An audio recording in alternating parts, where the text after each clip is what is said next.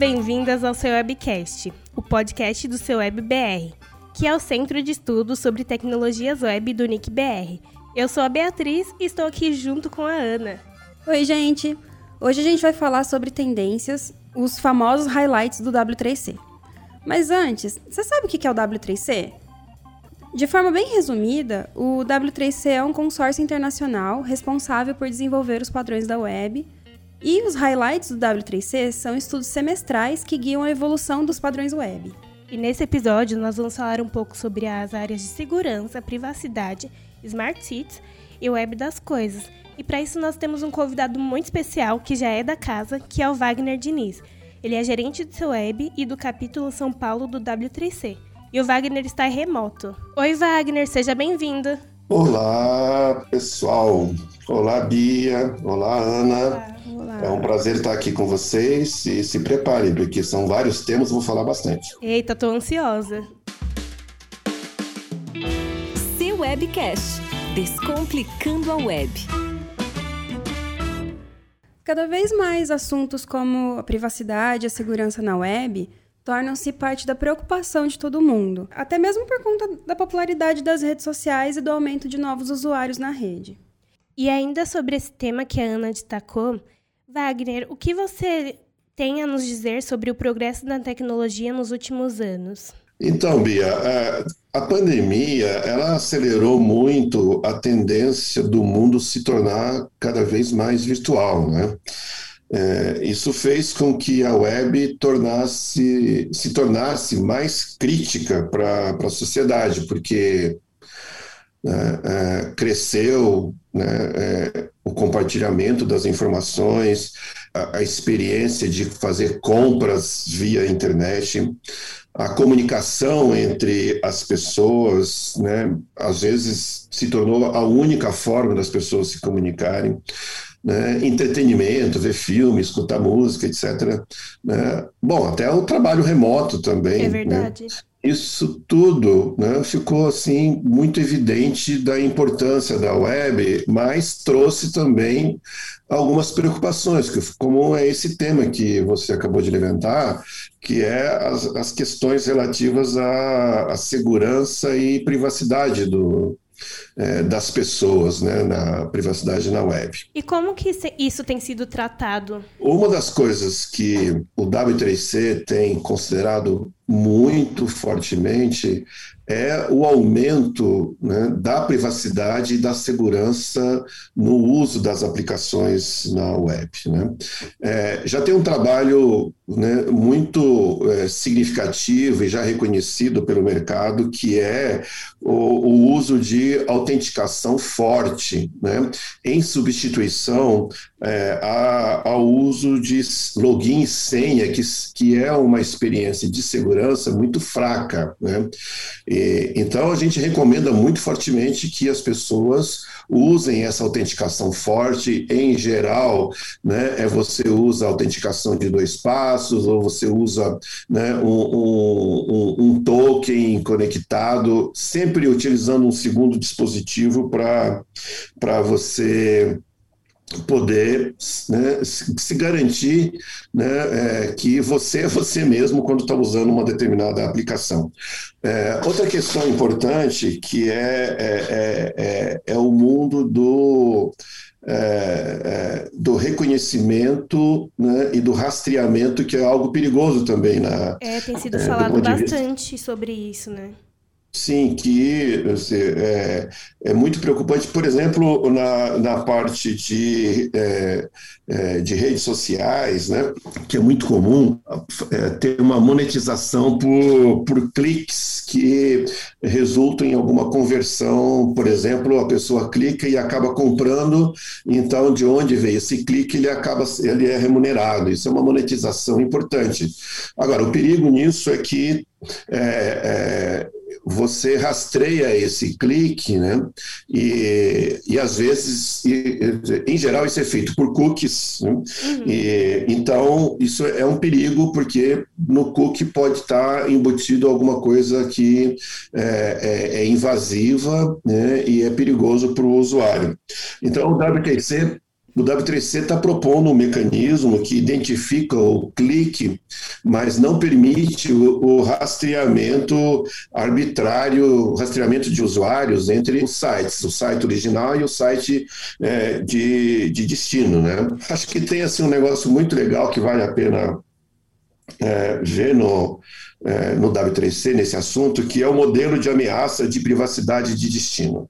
Esse modelo de ameaça de privacidade de destino é um documento extremamente rico que mostra todos os tipos de riscos que existem e que precisam ser mitigados e como deve ser.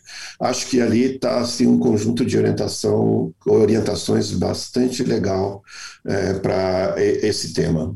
E eu acho que isso acaba influenciando também na experiência do usuário na web, né?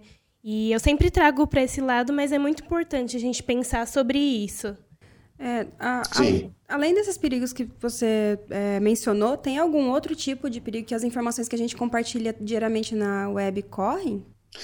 Olha, na verdade, assim, essa, a, é, o compartilhamento ele é sempre é, é, algo perigoso, ele é sempre algo que está em risco, mas não pelo fato em si de você compartilhar, mas pelo fato de que esse compartilhamento, se não é feito seguindo as boas práticas né, de segurança e de privacidade, né, você coloca em risco a possibilidade de mau uso desses dados, seja por conta de é, comprometer os dados, seja por conta de intrusão ou até mesmo né, é, por meio de correlação, que você pode associar um dado com outro e inferir outras coisas. É, enfim, existem riscos é, que estão embutidos no compartilhamento de dados, mas se você consegue é, é, seguir essas boas práticas de segurança e privacidade, particularmente se você olha esse modelo de ameaças de privacidade que eu já citei, você melhora muito essa, é, essa questão. E tem um outro tópico que está muito relacionado a essa sua pergunta, Ana, que é a web descentralizada, mas eu não vou tratar desse assunto aqui, porque é um assunto muito longo, talvez fique para um outro episódio, que com a web descentralizada, então, a questão do compartilhamento dos dados, é, é, o problema do compartilhamento dos dados fica extremamente mitigado e tende a zero o risco que a gente tem de compartilhar dados pela, pela web. Wagner, eu queria saber onde a gente pode encontrar essas boas, essas boas práticas que você falou. Olha, no próprio site do W3C tem um, um grupo chamado é, é, Segurança e Privacidade, né? É, em inglês é Security and Privacy. É, na página desse grupo Security and Privacy tem vários documentos que é, eles já publicaram e um dos desses documentos é esse que eu já citei, Modelo de Ameaças de Privacidade e Destino.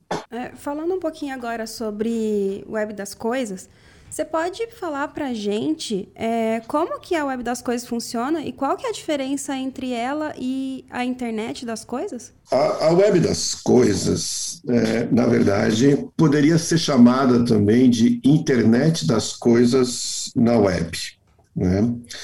É, o que a gente tem que considerar para falar desse assunto é que, ao pensarmos a internet das coisas, múltiplos dispositivos estão conectados à internet. Fogão, geladeira, carro, sensores, né, marca-passo, enfim, uma miríade de dispositivos estão conectados na internet e cada vez mais teremos mais dispositivos conectados na internet. Múltiplos dispositivos significam múltiplos protocolos de comunicação múltiplos fornecedores e, portanto, nós estamos também colocando um problema na internet das coisas, que é o fato que esses múltiplos protocolos e múltiplos fornecedores, eles não se conversam. Então, se eu quero, como fornecedor de um dispositivo conectado na internet, se eu quero que ele converse com vários dispositivos, eu tenho que construir né, uma, uma, uma, é, uma interface para cada tipo de dispositivo com o qual eu quero conversar. E aí que entra a web das coisas e a internet das coisas na web. Que é todo um esforço que o W3C vem fazendo né, para criar uma camada de comunicação padronizada que permite que, é, que permite a interoperabilidade dos dispositivos e no final das contas, elimina a fragmentação que existe por conta da diferença dos diferentes protocolos e os diferentes fornecedores. Nossa, isso é muito importante, né? É, recentemente eu tive uma experiência com um assistente pessoal em um ambiente que a luz não conectava com ele. Então minha experiência foi horrível, é.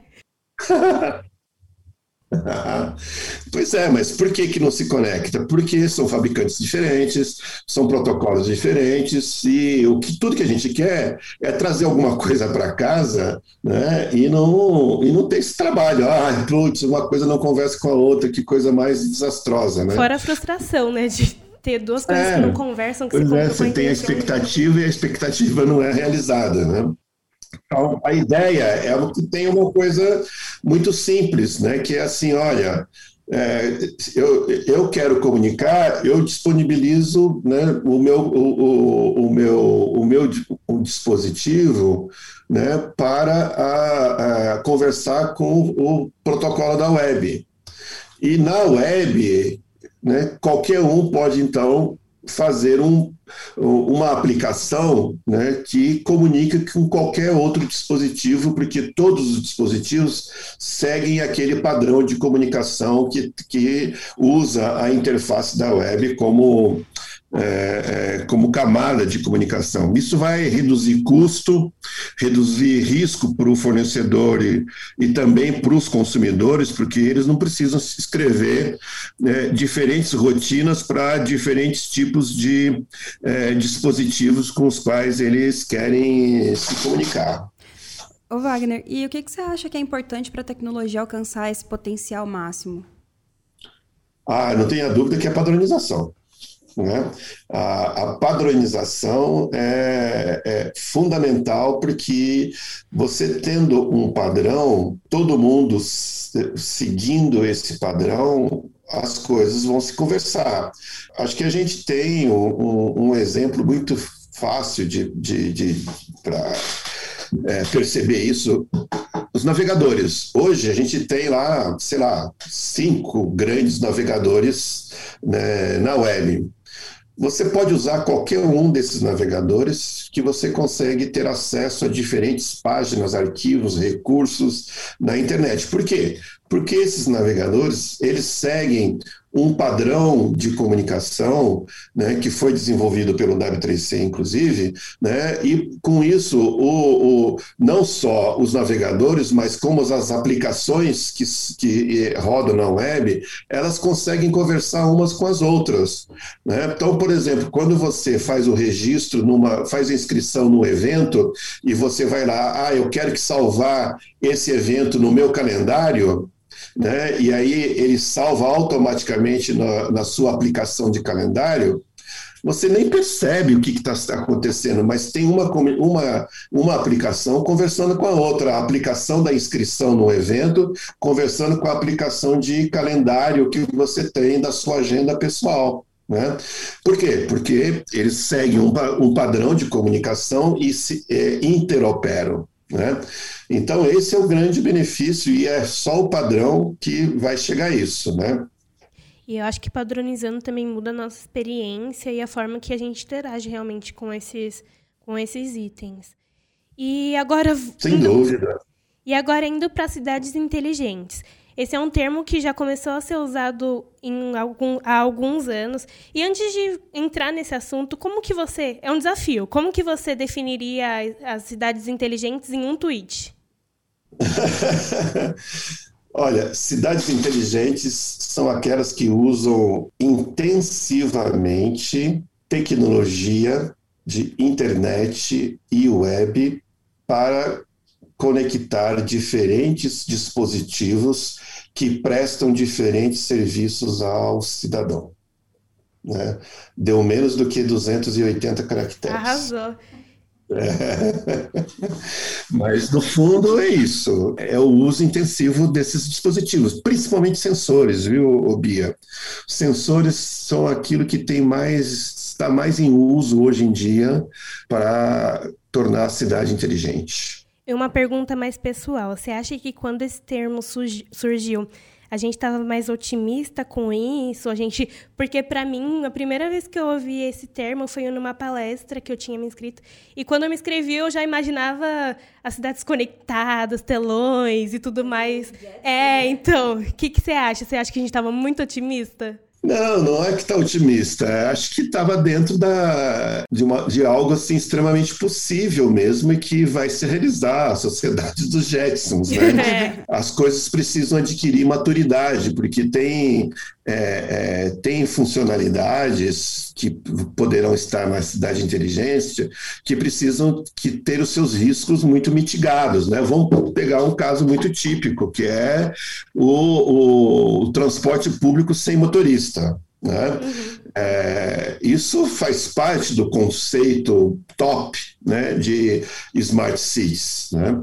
Só que o risco que está embutido num, num, carro autônomo, num veículo autônomo, é tão grande que você precisa mitigar muito esses riscos e isso depende muito de pesquisas, pesquisas, pesquisas para você chegar num ponto, num ponto ótimo. Mas, por outro lado, você tem coisas mais simples, como o uso de sensores, por exemplo, para enchentes, Sim, é em que você pode né, fazer uma tomar uma série de atitudes como como poder público quando esses sensores detectam que tem um enchente em determinado lugar ou que caiu uma chuva muito intensa em determinado ponto e que vai alagar no outro ponto isso já é uma realidade. Ou então, por exemplo, já existe na cidade de. É, é, acho que São Paulo já tem, mas eu já ouvi também em São José dos Campos, né, que estão já começando essa experiência, sensores para você, é, para estacionamento de carro. Né?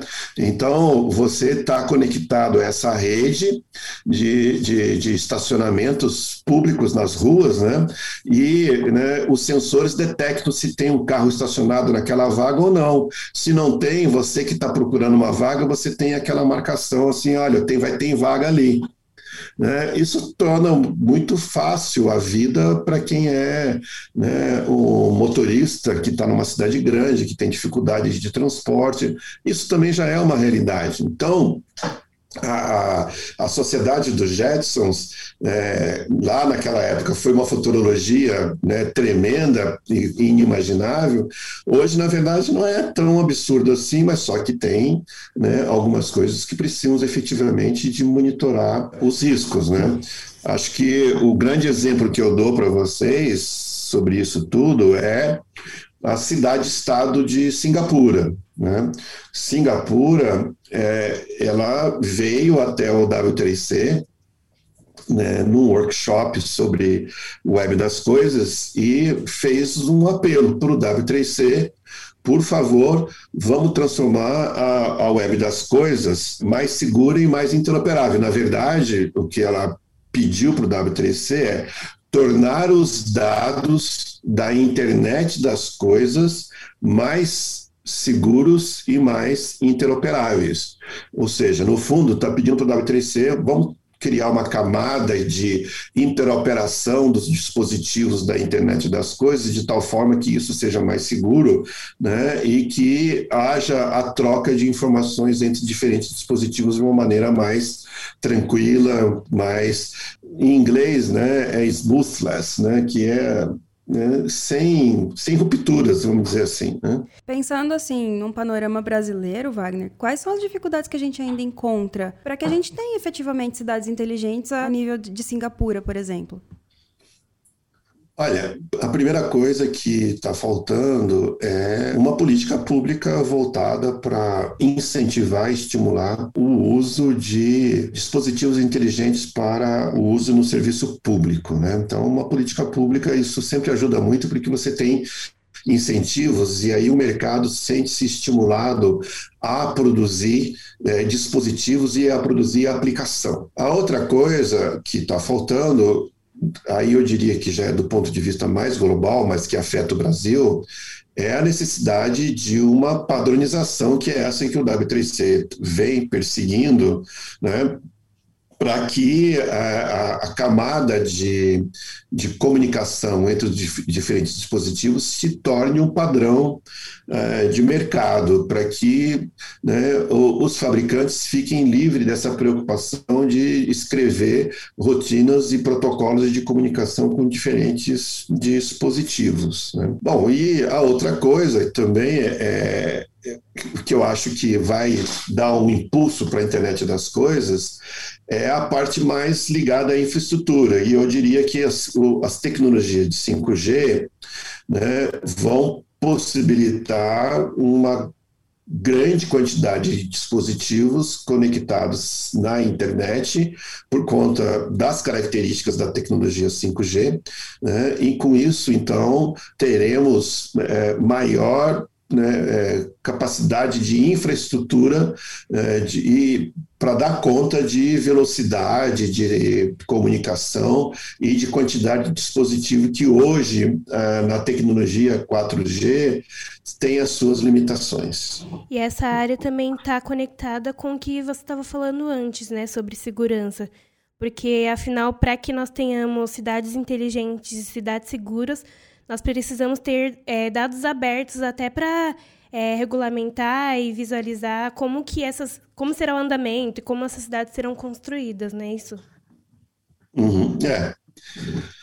Sem dúvida, afeta diferentes campos da nossa existência, na verdade, é, é quase filosófico. Eu estava ouvindo um podcast, é, só para citar outro exemplo, aqui em São Paulo, não sei em outras regiões, a gente também tem a Zona Azul Digital agora, né? E eles estavam falando sobre quanto isso é um avanço né, na, nesse quesito de cidades inteligentes e evita fraudes e facilita o usuário e, além disso, re, reduz gasto e tempo. Né? Então, é um outro exemplo que eu achei muito bom que eles deram nesse podcast que eu ouvi. É, é o exemplo que eu dei, né? No estacionamento né, das vagas de estacionamentos, vagas públicas para estacionamento, né, que em São Paulo, então, como você está falando, já tem, eu, já, e São José dos Campos também foi outro lugar que eu, eu vi que uh, uh, já também já estão uh, experimentando, estão usando já essas, eh, essas zonas, zona azul, né? E eu acho que isso é um negócio bem legal, é uma aplicação bastante interessante de internet das coisas, cidades inteligentes, né? É bem melhor isso do que vigilância, né? Vigilância, olha, é um negócio que pega muito e muita gente, eu diria, há dois anos atrás, ficou super entusiasmado com essa ideia de eh, cidades inteligentes por conta de vigilância e instalação de câmeras né, é, é, ao, ao, redor da cidade. Aí eu acho isso tão depressivo, sabe? Eu tenho muita preguiça desse assunto de cidades inteligentes ligados à, à, à vigilância massiva da, da população, sabe? Então, mas pensando nisso, Wagner, é, a gente falou de privacidade e segurança, a gente está falando de cidades inteligentes. O que, que as pessoas, de qualquer âmbito da, da sociedade, assim, governo, empresa, cidadão, o que, que essas pessoas precisam ter em mente para que esse avanço seja possível e de forma segura e consciente para todo mundo? Olha, é uma pergunta muito difícil, porque a questão da, da, da, da segurança né, na, na internet tem muito, é óbvio, de cuidados que as pessoas podem tomar. Então, olha, é, evitem links não né, conhecidos, que não tenham procedência conhecida, não saia apertando por aí qualquer link que te mandam, né, você tem que buscar né, a, as fontes que, das coisas que te enviam, né, você tem que instalar é, autenticação de dois passos, tem que sempre estar mantendo atualizado, enfim, tem um monte de, de sugestões, aí eu sugiro, vai lá no site do, do cert.br, lá no cert.br tem um monte de dicas muito interessantes sobre como se manter seguros é, na internet. Né? É, Porque dizer, a internet ela foi feita assim uma coisa tão simples para todo mundo se comunicar, mas ela acaba sendo também um risco. E uma vez que você está na internet, você está sempre correndo risco. E sempre vai ter mecanismos que superam as proteções que você vai criar, e aí é, surgem novos mecanismos que é, controlam essas novas invasões e depois eles se aprimoram e vai colocando outras coisas. Então é uma briga de gato e rato entre aqueles que querem cometer crimes pela internet e aqueles que querem se proteger, ou aqueles que querem fazer vigilância em massa e aqueles que querem proteger a sua privacidade. É, você tem que né, evitar o máximo possível de se expor. Né? E, então, quanto menos redes sociais você participa, melhor. Você está se expondo menos. Quanto menos você usa coisas via internet, também é melhor. Agora, só que a sociedade moderna né, nos obriga muitas vezes a estar é, conectados. E, e, aí, dá uma olhadinha lá no site do CERT.br e siga aquelas boas práticas né, de navegação na internet. Bom, então aproveitando que você já está dando uma dica, que é, foi excelente essa dica, né, de acessar o site do CERT aí para a gente é, pegar boas práticas de, de compartilhamento de dados na web, vamos para o nosso quadro de dicas? Wagner, você já é cliente da casa, então você já sabe como é que funciona. Chegou aquele momento que você vai dar uma dica para quem está ouvindo. O que, que você está o que, que você tá lendo, o que, que você está assistindo sobre esse assunto aí para gente. Bom, vamos lá. Eu tenho é, duas dicas. Né? Uma, vocês mesmos já, já deram, né? É, e eu sugiro para que as pessoas né, busquem na internet né, o, o, os episódios do, do Jetsons, né? É, é, muito interessante você ver diferentes episódios da família lá, Jackson. Né? É um desenho animado né? É, muito tranquilo, muito gostoso de ver, mas só de você é, ver que né, lá atrás, né, é, décadas e décadas atrás, quando não se pensava nem em internet, né, é, ali é, já tinha uma sociedade altamente conectada, tecnológica, né? E é muito legal, né? E acho que ali você tem ali uma boa ideia do que, que teremos, né, como futuro e não um futuro muito distante de hoje. Né? É legal também para comparar, né, como é. estamos atualmente. Exato, exato. Né? Bom, minha outra sugestão para vocês né, é o livro né, do, do, do Snowden, né, do Eduardo Snowden, que é um livro muito bom. É, acho que é o último livro dele, Vigilância Permanente. Né? É, ele toca muito nesse assunto do que nós conversamos agora há pouco, né? né? dessa sociedade conectada com muitos dispositivos, internet das coisas, né? só que né, o risco que nós temos de uma sociedade altamente conectada, porém uma sociedade onde a vigilância do Estado sobre os seus cidadãos torna-se uma coisa permanente, o que é algo, né, eu diria, extremamente indesejável. Não é aquilo que a gente quer em hipótese nenhuma. Olha, eu vou também passar uma dica que foi a própria Ana que me deu. É, no acervo do seu web tem uma palestra é, da WebBR chamada Smart City, Mulheres, Empoderamento e Tecnologia. E eu recomendo ela a todos. E além disso, eu recomendo a todos entrarem no, no acervo do seu web e ver todo, todas as publicações que a gente tem lá, que são diversas e muito importantes. É acervo.seuweb.br. Wagner, muito obrigada pela participação. É, foi muito interessante. Eu não sabia um monte de coisa sobre esse assunto. Já, já me clareou é, várias dúvidas. Obrigada, Wagner. Foi muito importante. Obrigado vocês. Me convidem, tá? Você já é da casa, já. Tchau, Wagner. Tchau, tchau. Até a próxima. Esse podcast é mais uma das iniciativas do NIC.br, proporcionada pelo registro de domínios.br. Registre o seu BR. Venha conversar com a gente por meio das redes sociais. No Twitter, a gente é o arroba cwebbr ou comuniquebr. No Facebook, no Instagram, no LinkedIn, no Telegram, vocês podem encontrar comuniquebr. Faça seu comentário, sugira temas. A gente quer saber o que, que vocês estão achando do podcast. E lembrem-se de compartilhar com os amigos. Nós esperamos vocês no próximo episódio. Tchau! Tchau!